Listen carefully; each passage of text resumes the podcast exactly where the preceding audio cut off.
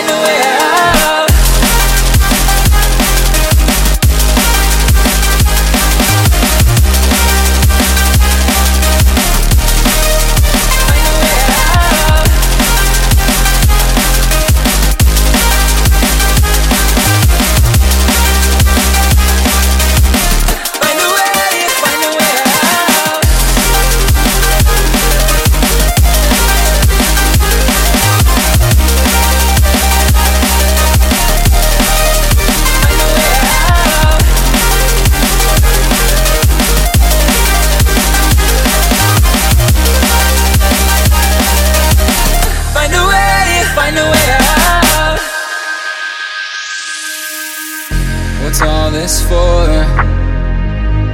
It's got me turned around, but I can't ignore the feelings that I found in this whole damn thing that we got going. You hold the strings without me knowing. Why do I have to suffer through the thinking?